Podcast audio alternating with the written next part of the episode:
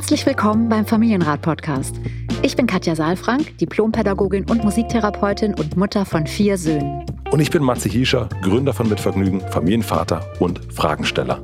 Unser Ziel ist es, Kinder besser zu verstehen, indem wir versuchen, eure Fragen rund um Erziehung und Beziehung und den Alltag mit Klein und Groß zu beantworten. Wie spricht man am besten über Herausforderungen im Familienalltag? Was brauchen unsere Kinder wirklich und wie gelingt es, Gleichgewicht im Familienleben zu finden?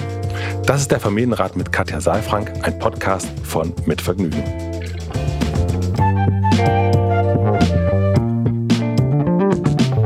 Herzlich willkommen, lieber Matze. Ich freue mich. Danke, danke, liebe Katja. Wir sitzen beide, haben wir gerade festgestellt, mit unseren Klatten ja. äh, vor uns und es ist so richtig, äh, Thera zwei Therapeuten treffen sich quasi. Also ich bin ja keiner, aber ich fühle mich immer so ein bisschen, wenn ich die Klatte vor dich so hinlege, dass ich bin so eine von dir. Ja, und ich ähm, schreibe, Eine von euch, so ist besser, glaube ich. Ne? Ja, eine von euch Therapeuten. Äh, Teut, Therapeutinnen. Therapeutinnen. Ja, bitte. Also ja. Therapeuten und Therapeutinnen. So. Das stimmt. Zeit muss sein. Was wollte ich sagen? Ja, bei mir ist es so, dass ich tatsächlich ganz häufig mitschreibe und oft fragen mich auch Leute, gerade in den Ausbildungen dann, wie dokumentierst du denn, wie schreibst du mit?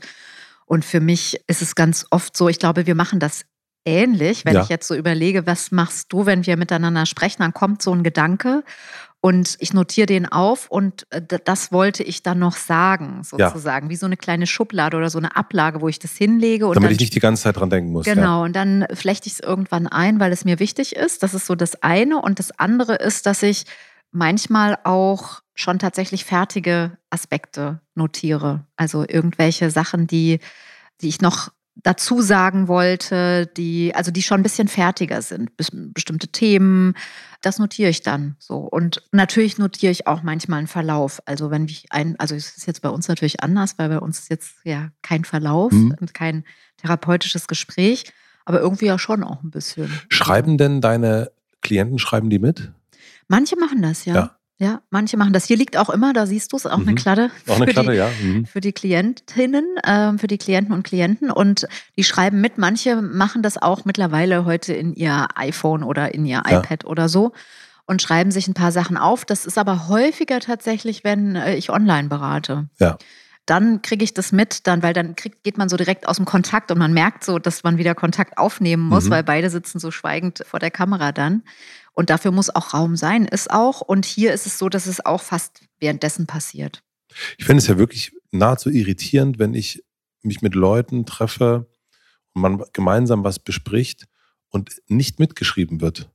Das, das irritiert ja, mich das eher. Stimmt, ja. Eher da, also natürlich, weil ich voll aus meiner eigenen Brille gucke, aber ich merke schon, da denke ich so, so fast so, dass ich das andere, das Gegenüber gar nicht so, denke ich, das, das wird jetzt nicht bleiben. Ich gucke mir das auch selten nochmal an, aber irgendwie habe ich das Gefühl, wenn man sich was aufschreibt, dann setzt es sich nochmal eher und genau, man ist, ich kann durchs Aufschreiben, genau das, was du sagst, eher im Moment bleiben, als mhm. wenn ich die ganze Zeit denke, darf ich nicht vergessen, darf ich nicht vergessen, ja. darf ich nicht vergessen. Ja. ja. Geht mir auch so. Und manchmal ist es eben auch so, Vielleicht hat es auch mit der Gleichzeitigkeit der Welt insgesamt zu tun, dass mir manchmal der Fokus so schwer fällt oder ich mich leichter ab wegführen lasse. Also wenn ja. du mir Sachen erzählst, manchmal, wenn du vorliest die Frage, habe ich schon sowas wie ein wie ein Blumenstrauß und mhm. der ist für mich schon stimmig, aber wie kriege ich den jetzt raus irgendwie? Ja. Wie kann ich den jetzt erzählen? Und deswegen schreibe ich dann ein paar Blüten oder ein paar Blumen sozusagen auf, um dann den Strauß auch mündlich zu binden. Ach du liebe Zeit. Heieiei. Ja. Du, Katja, Komm, lass uns gleich mal. Wunderbare Über Überleitung. Ich würde sagen,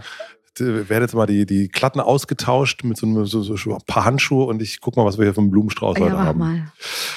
Mona fragt, liebe Katja, lieber Matze, mein Mann und ich empfinden die Esssituation bei uns als äußerst anstrengend. Unsere Tochter, zwei Jahre, zwei Monate, möchte beim Essen gerne auf dem Schoß sitzen und gefüttert werden. Dabei hat sie genaue Vorstellung, was und wie sie essen möchte. So soll genau ein bestimmter Pilz aufgepikst werden und nicht nur irgendeiner, genau zwei Kichererbsen sollen auf die Gabel und nicht auf den Löffel und so weiter.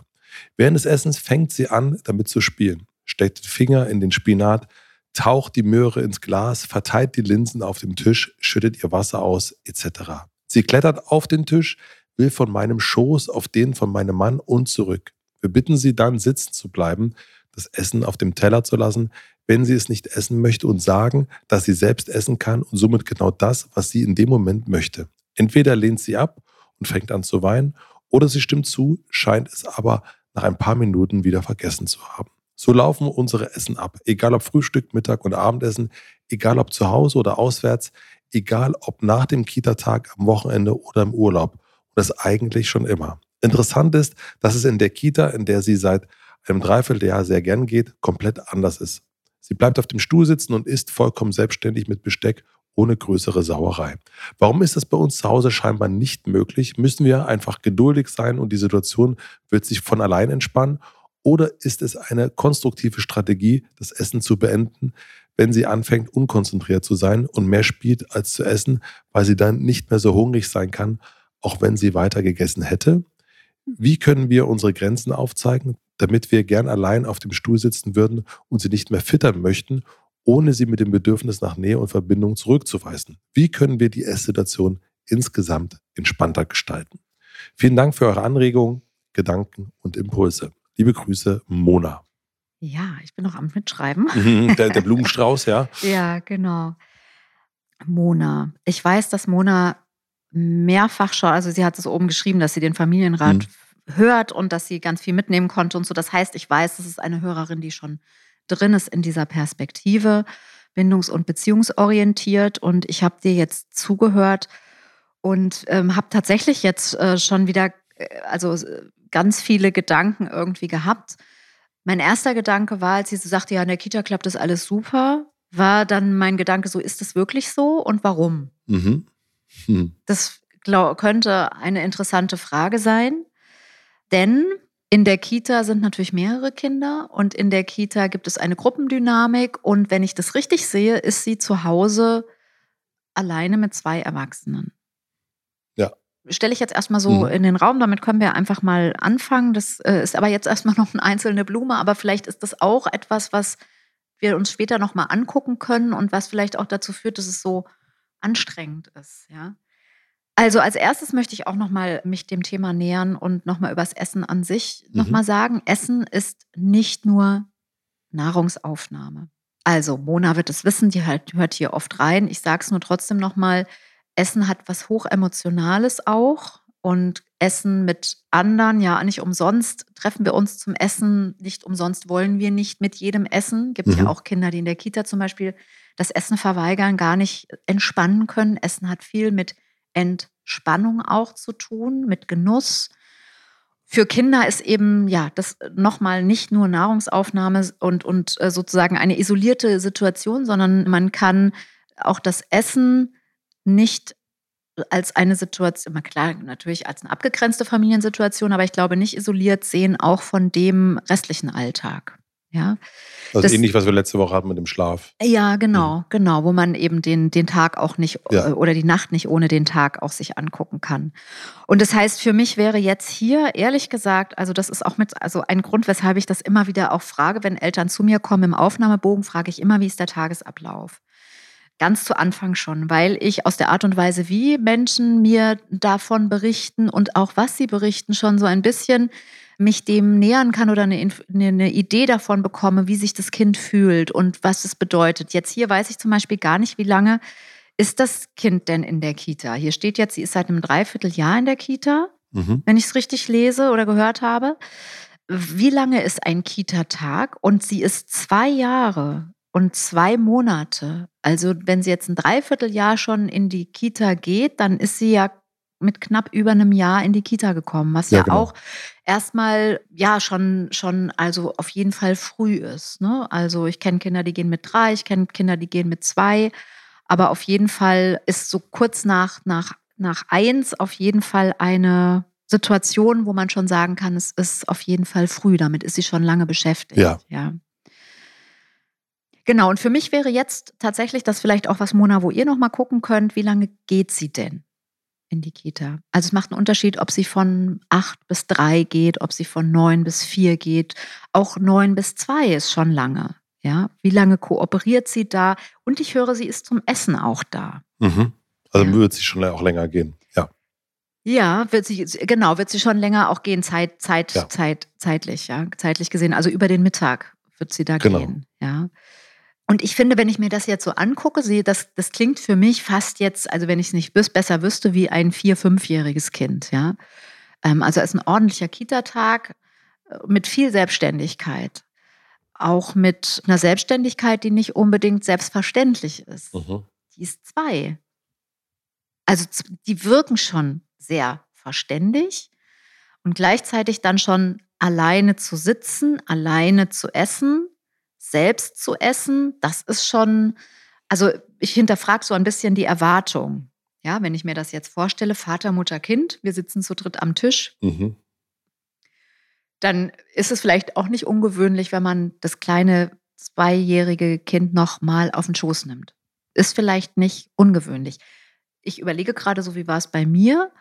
Ich habe jetzt noch drei andere gehabt, die schon älter mhm. waren. Und das heißt, das Essen musste entsprechend synchronisiert werden und auch organisiert werden. Und dann ist es nicht unüblich auch, dass der eine oder der andere, der als Erwachsener mit dabei ist, auch das jüngste Mal auf den Schoß nimmt, wenn es nicht mehr sitzen kann oder wenn es irgendwie zu müde ist, um, keine Ahnung, Spinat zu essen oder ähm, vielleicht ihm auch langweilig ist. Ja mein Gefühl ist, als ich das gelesen habe, dass es hier vor allen Dingen um diese Art von Bestimmung geht. Ne? Dieses, ich will zwei Möhren, ich will das, das soll genau so sein. Und es soll also so diesen, dass da jemand am Tisch sitzt, der genau vorgibt, wie das jetzt irgendwie laufen soll.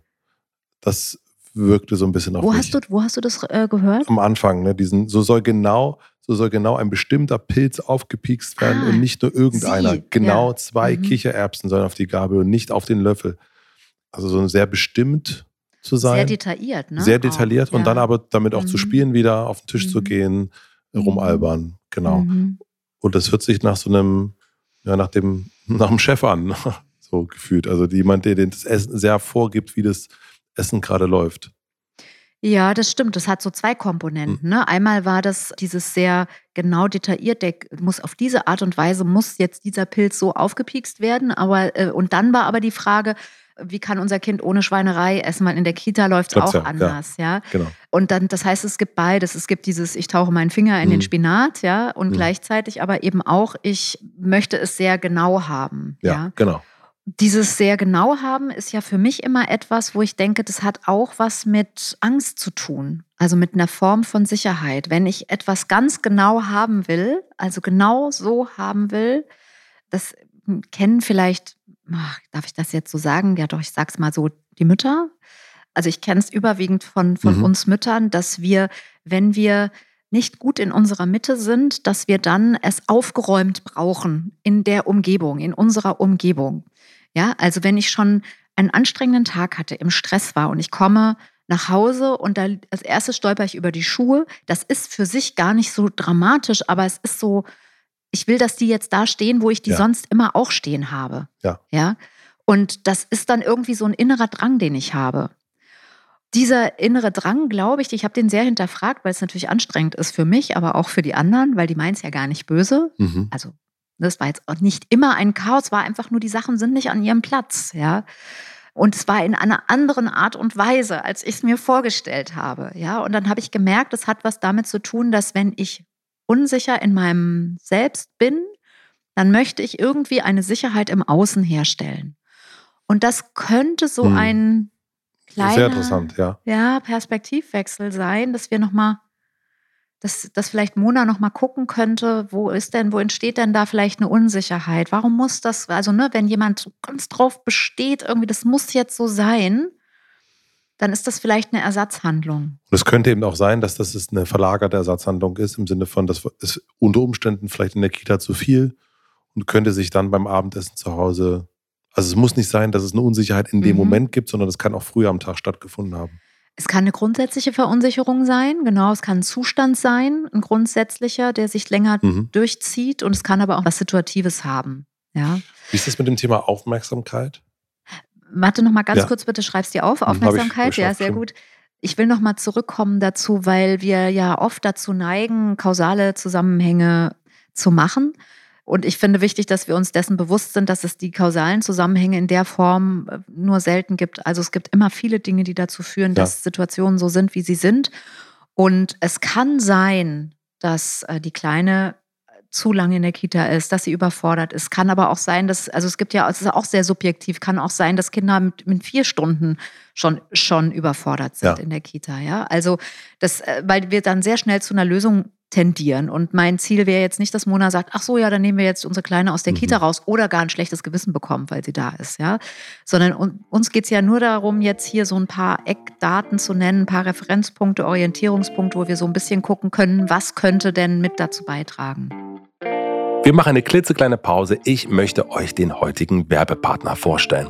Der heutige Werbepartner ist die Hotelmarke Novotel. Endlich Sommer und damit Ferienzeit. Damit sich alle dabei rundum wohlfühlen, hält Novotel eine ganze Reihe von Angeboten und Aktionen speziell für Familien bereit. Die Hotelmarke hat mehr als 530 Hotels und Ressorts in 60 Ländern und ist damit die perfekte Homebase für einen gemeinsamen Familienurlaub. Spezielle Familienzimmer bieten Platz für bis zu zwei Erwachsene und zwei Kinder bis 16 Jahre.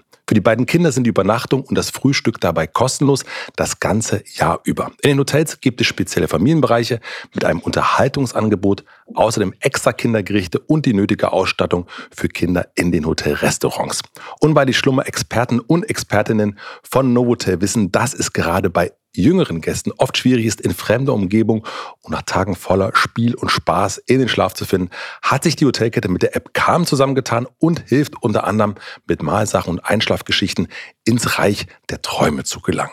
Damit ihr direkt den Sommerurlaub buchen könnt, haben wir euch den passenden Link in die Shownotes gepackt. Schaut da gerne mal vorbei. Vielen Dank an den Werbepartner Novotel für die Unterstützung. Und nun geht's weiter.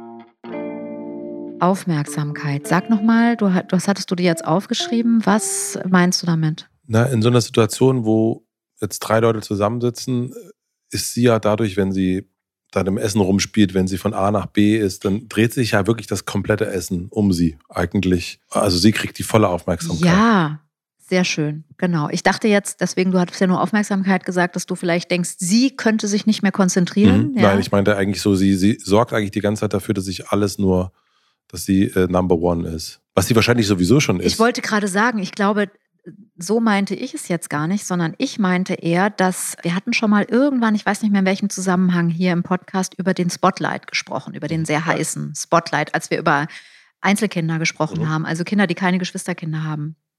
Und das könnte auch so etwas sein, dass der Spot sehr, sehr heiß ist, unter dem dieses Abendessen mhm. stattfindet oder das Essen stattfindet und sehr auf sie fokussiert auch ist. Oder zu wenig, das mhm. könnte auch sein. Kann oder zu wenig an anderen Stellen, habe ich auch noch. Oder gedacht. auch zu wenig an anderen Stellen, dass sich das dann da entlädt, mhm. genau. Also ich habe viele Eltern, die sich auch ein bisschen in Anführungsstrichen beschweren, die dann irgendwie sagen, ja, wir können nicht mal drei Sätze reden miteinander, ja, wo ich denke so, ja, aber Kind weiß ja nicht, dass ihr die restliche Zeit auch nicht zusammen seid. Mhm, ja. ja mhm. sondern äh, das ist natürlich, will dann was von euch haben. Aber es könnte eben auch sein, dass der Spot zu heiß ist, mhm. einfach, dass zu viel Aufmerksamkeit da drauf liegt und dass eben jeder Pilz und jede Gabel und jedes Pieksen eben auch so unter Beobachtung steht, dass es dann so groß wird, dass es auf einmal eine Bedeutung bekommt, wie man diesen, Kek äh, diesen, diesen Pilz jetzt aufspießt. Ja, ich kenne das tatsächlich auch, denke ich gerade darüber nach. Ganz früh, das hast du mir irgendwann mal gesagt, dass man das nicht machen sollte, zu viele Optionen auch zu haben. Ne? Also so möchtest du das essen und möchtest mhm. du das essen und möchtest du das und wie wäre es mit damit und das Kind eigentlich total überfordert ist mit den vielen Möglichkeiten. Da musst du jetzt auch mir gerade so äh, ja. dran denken auch. Ja, und man ist dann halt ständig im Kontakt, aber doch nicht im Kontakt. Ja. Ne? Also man begibt ja dem Kind irgendwie lauter Worte für Handlungen, für Entscheidungen, die es gar nicht absehen kann. Mhm. Möchtest du das oder möchtest du das? Äh, um da Entscheidungen zu treffen zu können, muss ich ja, also mehrere Optionen wählen zu können, muss ich ja auch bestimmte Erfahrungen schon haben damit und ein bisschen antizipieren mhm. können, ja. Voll. Es könnte sein, dass das an der Stelle zu viel ist, ja. Was könnten Sie denn in dieser Situation, wenn wir uns mal so das, das also das, das Thema Kita, hast du ja schon mhm. gesagt, ne, äh, ist das wirklich so und warum? Das ist jetzt erstmal schwierig zu überprüfen außer sie gehen direkt in Kontakt mit denen und, und, über, also, und, fragen dann nochmal nach mhm. explizit. Wahrscheinlich haben sie es schon mal gemacht, sonst würden sie das nicht so sagen. Aber was können die denn jetzt ganz konkret machen? Das eine, was ich gehört habe, ist, nochmal zu gucken, ob es nicht vielleicht zu viel, zu früh ist, also zu lange in der mhm. Kita, mhm. dass sie dann eben zu viel kompensieren muss an Anstrengung. Kennen wir ja auch so vom ja. nach Hause kommen und vor die Tür hinwerfen und keinen Bock mehr haben. Ja, ja. Dass dann so der, der, der Faden reißt. Und so eine Essenssituation, Macht das Sinn zu sagen, nee, du bleibst hier an einer Stelle, also wir reichen dich nicht hin und her? Zum Beispiel, ja, das genau. Ich habe das auch jetzt gerade noch mal so hier gelesen, während du das gesagt hast. Also, ne, sie klettert von äh, auf den Tisch, will von meinem Schoß auf den mhm. äh, von meinem Mann zurück und so weiter. Und wir bitten sie dann sitzen zu bleiben. Das ist natürlich auch sehr kognitiv. Ne? Mhm. Also es äh, klingt auch so ein bisschen wie, ich bitte meine Tante sitzen zu bleiben, weil ich komme gleich und hole die heiße Milch an den Tisch. Aber das ist eben für sie also es könnte sein, dass da sehr viel Kognition mit dabei mhm. ist. Ja, das ist manchmal so, wenn viele Erwachsene zusammen sind, also mehr Erwachsene als Kinder dabei ja. sind, ja, dass man dann in sowas Kognitives verfällt und sehr ja in den Kopf einfach, ne? mhm. ne? weil also das können jetzt Mona und ihr Mann vielleicht noch mal beantworten für sich. Wie reagiert sie denn dann? Also sie wird nicht sagen, ach super, dass du es mir gesagt hast, klar, setze ich mich wieder hin. Mhm. Ja, das heißt, es gibt viele andere Möglichkeiten und da sprichst du, glaube ich, an dafür oder zu gestalten, dass sie sitzen bleibt ja. oder dass sie merkt, dass sie sitzen bleiben darf und mhm. soll, dass das gewünscht ist. Das wäre zum Beispiel eine Möglichkeit, eben nicht den Wechsel mitzumachen mhm. ständig, ja, und eher versuchen, Ruhe reinzubringen. Ich habe auch noch mal hier gelesen, dieses, dass sie eben die Linsen auf dem Tisch verteilt, die Möhre ins Glas verteilt, Wasser ausschüttet und so weiter. also sehr verspieltes, habe ich gedacht. Genau, da könnte man auch noch mal gucken, also wie findet denn das Essen statt insgesamt? Ist es sehr lang? Ist es kurz? Wann findet das statt? Ist das sehr spät am Tag? Wie ja, ist es vielleicht auch zu viel für Sie? Es hört sich für mich so ein bisschen an, als sei das Essen nicht mehr interessant als Essen, mhm. sondern eher als Spiel. Ja. So, ich beschäftige mich damit und da kann man dann auch noch mal probieren, zum Beispiel, also man kann ja ganz einfach letztlich dafür sorgen, dass ein Glas nicht umfällt oder auch keine Möhre reingeht, indem man das Glas in die Mitte des Tisches stellt ne? Ja. und sagt, dann lassen wir es hier stehen. Du kannst mir gerne Bescheid geben, wenn du trinken möchtest oder ich biete es dir an. Also da so ein bisschen mehr für Ruhe sorgen, aber auch nochmal zu gucken, wie ist es eigentlich gestaltet um welche Uhrzeit ist da vielleicht die Kooperation schon vorbei? Ja, wir alle haben sowas wie einen Kooperationstank, mhm. der äh, irgendwann leer ist einfach. Und wenn sie in die Kita geht, wird sie einfach ganz viel Kooperation schon am Tag verteilt ja. haben. Und wahrscheinlich schon, das, die These wage ich jetzt einfach mal, und das meine ich jetzt nicht nur bezogen auf dieses kleine Wesen, sondern auf viele kleine Wesen, die in die Kita gehen, die, die haben an ganz, ganz vielen Stellen verteilen die Kooperation und kommen auch schon in die Überkooperation. Und wenn wir das wissen, fällt uns das sehr viel leichter, auch in was Weiches zu kommen und da mit uns weich zu sein, aber auch mit den Kindern in was Weiches zu kommen und das auch, auch ein Nachsehen zu haben und nochmal anders zu gestalten unter Umständen auch. Trotzdem gibt es ja hier die Frage, wie können wir unsere Grenzen aufzeigen? Also die beiden scheinen es ja ne, ganz offensichtlich nicht zu mögen, mhm. äh, dass sie das macht. Und hier geht es auch eben, naja, um, um den eigenen Raum, den die Eltern mhm. da verteidigt wollen, wissen, habe ich das Gefühl. Also ich habe mir dazu notiert, dass es weniger um Grenzen aufzeigen geht, als darum, sichtbar zu werden mit dem, was einem wichtig ist. Also ich möchte essen, ich möchte mit dir essen, das ist was ganz anderes, als sich in, also, also sozusagen Grenzen aufzuzeigen. Ja, ja ist mhm. eine andere Guter Perspektive. Punkt. Ja. Und es hat auch was Weicheres, ne? weil sie braucht keine Grenzen, sondern mhm. sie braucht eigentlich, eigentlich wirkt sie so ein bisschen orientierungslos. Also sie braucht irgendwie so ein bisschen was, wo kann ich hin, wo, wo, wo kann ich mich niederlassen? Mhm. Bei Papa, bei Mama, so. Auf dem Tisch, genau. Ja, genau. Das esse ich, das mache ich, da spiele ich mit rum. Genau, es wirkt sehr unruhig, ja. Ja. Und ich habe das Gefühl, dass es eigentlich nicht so sehr darum geht, dass es jetzt um Grenzen geht äh, und darum, dass die alleine auf dem, auf dem Stuhl sitzen. Also ich glaube, dass die Erwartung zu hoch ist. Also ich ja. würde tatsächlich noch mal einen Schritt zurückgehen. Auch aus Altersgründen vor allen Dingen, siehst du das? Ja. Mhm. Also ich finde sie noch sehr klein und ich finde, also das können aber Mona und ihr Mann ja auch mal gucken ja. und sich die Frage stellen, was spricht dagegen, tatsächlich sie dann einfach auch auf den Schoß zu nehmen, aber eben auch auf den Schoß zu lassen mhm. und nicht zu sagen, wir wollen jetzt selbst essen oder so und auch nochmal wirklich zu gucken, die Essenssituation vielleicht kürzer zu gestalten, konkreter zu gestalten, auch vielleicht ihr gar nicht so viel mhm. Wahl zu lassen, wie du es auch gesagt hast, ja, und äh, Struktur reinzubringen und es vielleicht nochmal auch eher an einer Zweijährigen zu orientieren als an zwei Erwachsenen. Mhm. Ja? Also es geht weniger darum, sich in, äh, also Grenzen aufzuzeigen, als eher zu zeigen, was sie wollen. Und vielleicht ist es gut, dass die beiden sich nochmal zusammensetzen und wirklich gucken, wie ist eigentlich die Essenssituation für eine Zweijährige mhm. gut zu gestalten. Ist ja. es früh genug? Ist es vielleicht zu spät? Ist es lang genug? Ähm, wie sind die Tische, also wie, wie ist der Tisch beschaffen, wie ist, was gibt es da eigentlich? Welche Optionen Welche auch? Welche Optionen, genau. Und dann nicht so sehr zu verharren, also auch diese, ich sage jetzt mal Schweinerei, die Sie da benennen. Ähm, wenn wir das sehen oder wissen, können wir es ja auch relativ zügig und früh auch unterbrechen. Genau, also ja. zu sagen, dann gibt es vielleicht keinen Spinat und keine Möhren, in dem man so rumpatschen kann. Ja, oder ich nehme einfach früher das Glas auch weg, damit ja. die Möhre da nicht mhm. drin ist. Ne? Und ich positioniere mich klar und sage, du kannst jetzt bei Mama oder bei Papa auf dem Schoß bleiben und dann bleibt es auch mal dabei. Das mhm. heißt nicht, dass es sofort funktioniert.